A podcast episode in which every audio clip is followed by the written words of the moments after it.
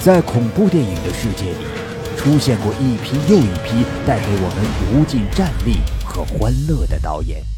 这其中有厚积薄发，在跌倒的路上一直前行，最终获得辉煌的人；有早年一鸣惊人，后来江郎才尽的人；有天赋异禀，一直发挥超常，贡献恐怖佳作的人；有在一个类型领域中乐不思蜀，坚持自己风格的人。不管怎样的恐怖片领导，都曾是或一直是我们追求探索惊悚未知世界的领路人。本期节目，我们将介绍这样一位导演，他连电影学院都没毕业，却制作了一套经典的系列恐怖片。虽然只有五部，跨度却长达三十八年，并创造了同一系列中反派人物由同一人出演的记录。仅靠这一套代表作，他就跻身一线恐怖片大导行列。最为任性的是，每一次结局都是反派大获全胜。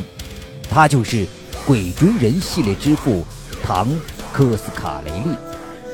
唐·科斯卡雷利是一名利比亚裔美国导演，家族也跟电影行业没半毛钱关系，只因从小对电影拍摄情有独钟。所以，早在上电影学校之前，他就跟朋友们捣鼓出了一些作品，并在电视界小有成就。在父母的资助下，他跟好友拍摄了处女作影片《吉姆：世界上最伟大的人》，并将这部影片成功卖给了环球影业。这一年，科斯卡雷利才十九岁。《吉姆：世界上最伟大的人》讲述的是一名高中足球运动员和他酗酒父亲的故事。次年，科斯卡雷利又独立拍摄了喜剧片《肯尼和他的伙伴》，这部影片同样受到观众的欢迎。如果说《吉姆：世界上最伟大的人》让科斯卡雷利在电影界打好基础、站稳脚跟，《肯尼和他的伙伴》则直接催化了科斯卡雷利代表作的破壳而出，因为这部作品中有一个鬼屋吓人剧情，受到观众热烈的反响。科斯卡雷利就把第三部影片定位为恐怖片，在影片《火星人入侵记》和《阴风阵阵》的启发下，科斯卡雷利带着上一部影片中的大部分演员投身到恐怖片《鬼追人》的拍摄中去。这一次，科斯卡雷利的父亲再次出资帮助儿子筹备拍摄影片，母亲则负责服装和化妆以及一部分特效工作。科斯卡雷利一人独揽导演、编剧、剪辑、摄像四项重活，这部成本仅有三十万美元的恐怖电影，在一九七九年最终狂收了一千二百万的票房。《鬼追人》讲述的是父母双亡的小镇男孩麦克和哥哥乔迪相依为命，在一次葬礼上，麦克发现殡仪馆的主人不光举止怪异，更有着惊人的蛮力。随着几次遇险之后，麦克让哥哥相信了高个恶魔的存在。他们的朋友瑞吉也加入了对抗恶魔的队伍。这个披着成长冒险类故事外衣的恐怖电影，不像那些一点点渐入佳境的恐怖片。从影片片头的墓地凶杀案开始，就出现各种诡异不安的画面。墓碑后闪纵即逝的黑影，比死还安静的大理石殡仪馆，鬼魅般存在的算命老妇人。从影片开始不久，导演就各种抛洒创意干货，完全不担心过早丢包袱而后劲不足，撑不完整部影片。科斯卡雷利一下子将自己以及团队关于恐怖片的理念统统塞在这部影片中。《鬼追人》很好的吸收了意大利恐怖片的色彩搭配和空间结构，就在殡仪馆内部的戏份，即便没有什么吓人的东西出现，却通过房间的布局和镜头的设置，弥漫着不安的气息。而到了影片高潮部分，众人来到存放密封桶的房间和那个血色的外星球世界，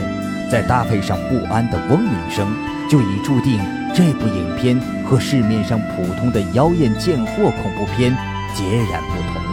而适当的细节处理方面，则让影片产生了更好的惊吓体验。鬼追人的成功，除了无尿点的惊吓场面之外，还因为他成功塑造了一位大反派 BOSS—— 高个恶魔。他不需要戴上面具，不需要把自己的五官毁容，也不需要穿一身超现实主义的苦行僧外皮。他只是一个冷酷无比、走路机械僵硬的殡仪馆主人。只要一套送葬人西服和不怒自威的表情，就轻松跻身恐怖电影经典反派的行列。所谓篱笆女人和狗啊，不是那什么，所谓一个篱笆三个桩，一个好汉啊三个帮。既然形象如此高逼格，杀起人来干起架来，自然不能太泼妇。因此，杀人的活基本就交给侏儒僵尸和夺命飞球了。前者是高个恶魔将人类尸体改造成杀手的步兵五马队伍，后者则是会吸星大法的追杀式高科技铁球。这是一部科幻恐怖片，却拍出鬼屋题材的风格，所以《鬼追人》的中文译名就是个误导。毕竟压根儿没有鬼，也没有封建迷信的元素，改成球追人或者追个球之后，应该可以在国内上映。片名的直译就是幻象，所以影片一直在现实和梦境以及超现实主义之间徘徊，但它又足足比梦境杀人专业户的《猛鬼街》早了五年。影片中代表死亡的高个恶魔形象，则象征着成年人的儿时梦魇，并在最后一刻正不压邪，让反派获得胜利。也许。有的人说这样的结局太老套，是为了拍续集赚钱而设定的，那你真是错怪了这部片子。它的续集一直在九年后才开始拍摄。一九八二年，科斯卡雷利尝试了新的类型影片，执导了奇幻冒险片《兽王伏魔》，这是一部改编自美国著名奇幻小说家安德鲁·诺顿的同名小说。但是后者不满意导演的改编，要求名字从中移除，因为和监制的种种不和，对方又越权干涉选女主角等问题，科斯卡雷利在指导这部片子的时候感觉很不得劲儿。这种剑与魔法题材的影片虽然在票房上表现的一般，却意外的在电视界大受欢迎，在 HBO 等收费频道都创造了收视高峰，风靡全美。一九八八年，《鬼追人》续集《鬼追人二：邪魔不死》由环球影业发行。一部恐怖片在将近十年后还能拍摄续集，并获得三百万资金，最主要的原因在于环球影业一名高管是恐怖片发烧友，同时也是科斯卡雷利的前代理人。即便如此，《鬼追人二：邪魔不死》的拍摄还是遇到了一些麻烦。因为和第一部上映时间隔了很久，有些演员已经改行。由于担心他们演技退步影响影片质量，所以环球影业的高层要求换人。在吸取了《兽王伏魔》的经验教训之后，科斯卡雷利坚持要用原来的演员。最后，制片方做出让步，科斯卡雷利可以选择留下小镇男孩麦克或是冰淇淋小伙瑞吉的老演员。综合考虑之后。科斯卡雷利选择了瑞吉。此外，根据制片方的要求，影片还增加一名女性主角。值得一提的是，瑞吉的扮演者在第一部《鬼追人》上映之后就停止了演员工作，转而从事殡仪馆的尸体防腐工作，还真是应景。这次被召回拍摄续集，他的兴奋可想而知，演出自然也格外卖力。除了影片中一幕从电锯上跳过的镜头太危险，被强制要求上替身外，其他所有镜头都由他本人亲自上阵。《鬼追人二：邪魔不死》剧情紧接上一部，瑞吉在危急关头救下了男孩麦克，并在麦克长大之后一起追击高个恶魔。科斯卡雷利在创作剧本时受斯蒂芬金的小说《萨冷镇》影响。特别是小说里主角大人跟小孩追逐吸血鬼的情节，让他萌发了让麦克和瑞吉追逐高个恶魔的念头，并最终拍出这部有公路电影精髓的续集影片。和很多八十年代的恐怖电影一样，《鬼追人二邪魔不死重心放在了枪战、爆炸、火力上，而科斯卡雷利熟练的掌控能力和镜头设置能力，也让影片中真实的房屋爆炸戏一条过。在特效方面，环球影业启用了一批包括格里高利·尼克特洛、罗伯特·库兹曼在内的新人，这些人后来都成了恐怖电影领域大咖级别的特效造型师。这一点在《鬼追人二：邪魔不死》中花样百出、脑洞大开的特效上就可见一斑。此外，夺命飞球在这一部里也出现了更多必杀技，包括死缠烂打的爆棚冲撞力、红外线扫射激光等，让主角一行吃尽苦头。而高个恶魔的军团更加庞大。在拓展了上一部空间观的同时，更让他和天主教直接进行对抗。因为神父在斗法中狼狈落败以及被残忍杀害的镜头，遭到了美国天主教主教会议的强烈反对。不过这个也怪不了人家导演，毕竟高个恶魔是外星产物，跟驱魔没半毛钱关系。次年，喜欢徒步旅行和荒野求生的科斯卡雷利执导了冒险片《求生》。影片讲述了一支户外枪支爱好者团队和一支自助驴友团同时露营在马德里山脉，在一名恶毒队员的设计下，两组人员开始擦枪走火，让这次露营成为真正意义上的求生之旅。《鬼追人》第二部票房表现中规中矩，让环球影业把指导第三部的自由权交还给了科斯卡雷利。第二部麦克扮演者的换人造成影迷之间较大的争议，所以从1994年的《鬼追人3：死圣降临》开始，科斯卡雷利召回了原班人马，包括麦克和哥哥乔迪的扮演者也重新回归。《鬼追人3：死圣降临》故事紧接第二部。死里逃生的瑞吉开始独自踏上寻找麦克的旅程，期间他认识了人小鬼大的蒂姆、黑人姑娘洛基，最终找到麦克，组成最强大的对抗团来追击高个恶魔，而反派也纠集了包括死而复生的三个恶棍在内的众多人马。从这一步开始，可以明显看出，表面上主角一行在孜孜不倦地追杀高个恶魔。事实上，反派已经获得了巨大的成功。和之前每一部祸害一个小镇的表现不同，到了第三部，高个恶魔势力范围已经大大超乎人们的想象。他所到之处，如同瘟疫一般，令沿途小镇荒无人烟，留下的只有杀戮、死亡的萧条。虽然幸存者们组成了反抗小组。结局依旧还是被高个恶魔彻底翻盘，连麦克都开始被对方所同化。第一部里的配角瑞吉，在第二部里成了主角之一，到了第三部就彻底荣升为男一号。这一点在续集恐怖片领域还是非常罕见的。另一个成功由临时工转正的角色，估计就是《异形魔怪》系列里的枪支专家波特古默了。而《鬼追人三：死圣降临》开始不久，上一部的女主角就让侏儒僵尸给啃死了，这一点不难看出导演对制片方有着自己的抗议方式。《鬼追人三：死生降临》的娱乐性以及科斯卡雷利各种创意依旧保持了较高的水准，不过由于环球影业和科斯卡雷利之间的矛盾，他们只安排了小范围的院线放映影片。最后不经院线直接发行录影带，虽然没有票房，对导演是一种打击。好在《鬼追人三：死圣降临》的出色表现，让他成为当时史上卖的最好的百部录影带之一。经典犯罪影片《低俗小说》的编剧之一，加拿大知名电影人罗杰·阿瓦瑞，因为对《鬼追人》系列的热爱，写了一个名为《鬼追人一九九九》的剧本。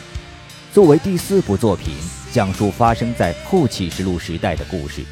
虽然最后因为资金问题搁浅，但也大大激励了科斯卡雷利亲自操刀拍摄、指导第四部作品《鬼追人四：遗忘之地》。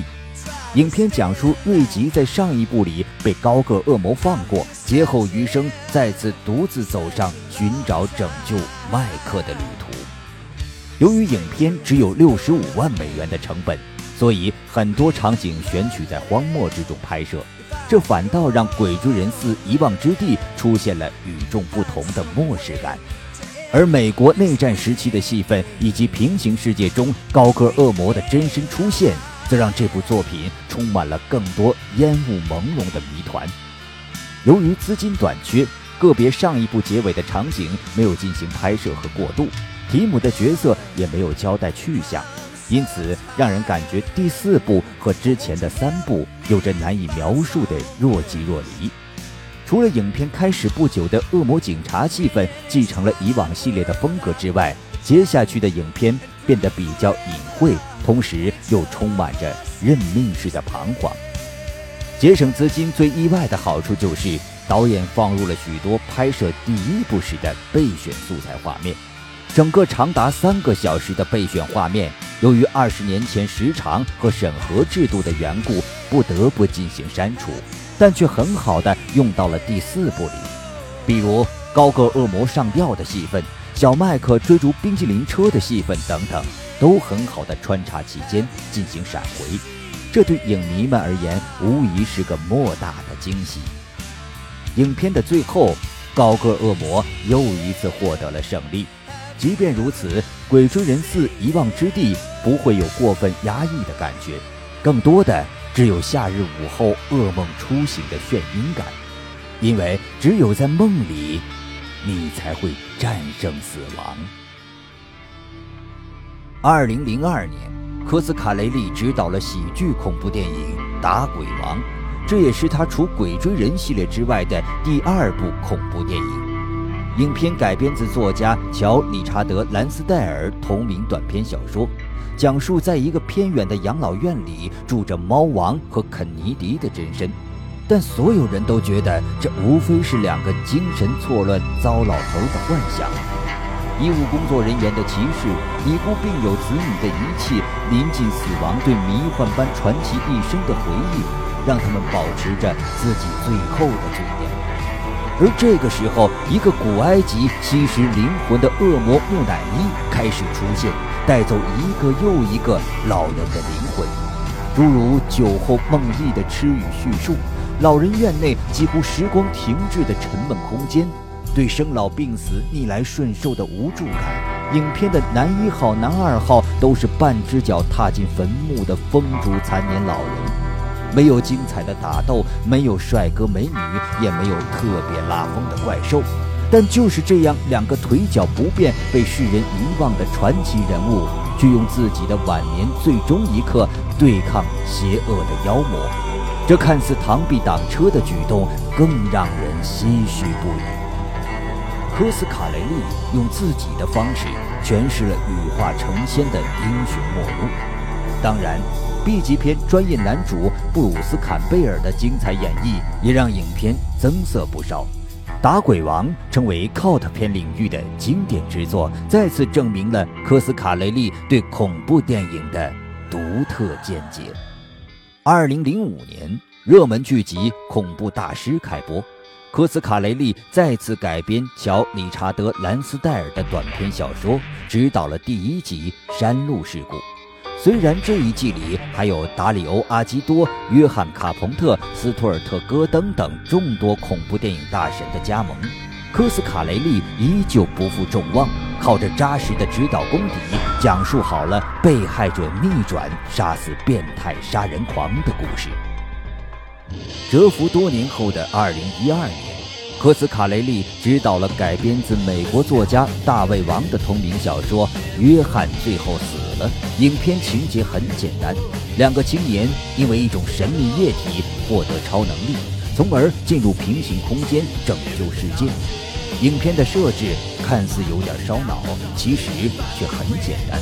看似毒品迷幻导致神经错乱，实际上却是打通另一平行世界的通行证。作为一部夹杂丧尸、鬼魂、怪物、超能力的作品，《约翰最后死了》显得非常科斯卡雷。这里没有什么精神错乱、人格分裂，过度解读剧情的亲们也可以安心省省了。原作就是一部这样无厘头恶搞之作。而在影片最后，一个颇似鬼追人系列的大飞球的出现，让老影迷们会心一笑。从2004年直到2014年之间，陆陆续续传出鬼追人要拍第五部的消息，却总是没有确定计划具体落实的时间。直到2016年3月，《鬼追人五：终极魔杖》突然宣布制作完毕，让影迷们欢呼不已。这一部也是《鬼追人》系列中唯一一部非科斯卡雷利执导的作品，他负责制片人和编剧的任务，指导棒则交给另一名拍摄过《变形金刚：领袖之证》卡通电视剧作品的导演大卫·哈特曼。所以在这一部影片中，动画方面惯用的构图和场景出现了不少，看似和之前四部作品格格不入，却又有说不上的特殊联系。《鬼追人五：终极魔杖》讲述了在现实世界里，瑞吉已经是个在养老院里腿脚不便的老人，而在高克恶魔的幻境世界里，他又荷枪实弹，不停地寻找伙伴，进行终极对抗。前四部里，主人公偶尔有一两次在现实与幻境中游走的状况，到了第五部已经变得非常频繁。也许，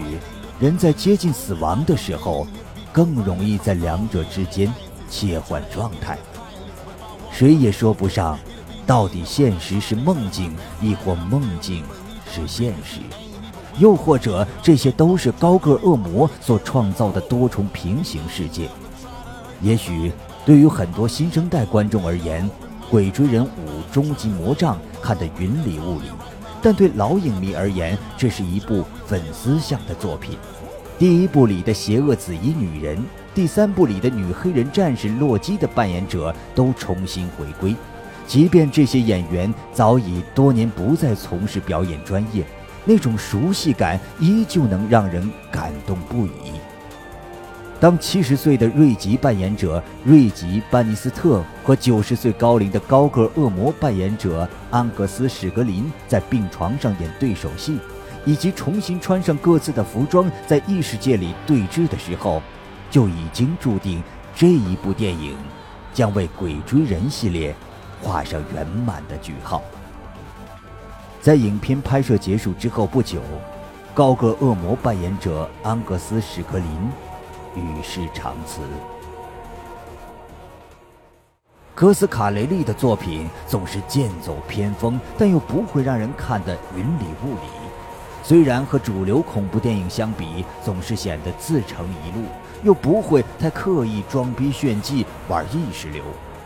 科斯卡雷利下一部作品是在筹备中的《打鬼王前传》。这位恐怖电影界低产专业户，但每出一部作品又与众不同的奇才，或许又会开启一套新的系列。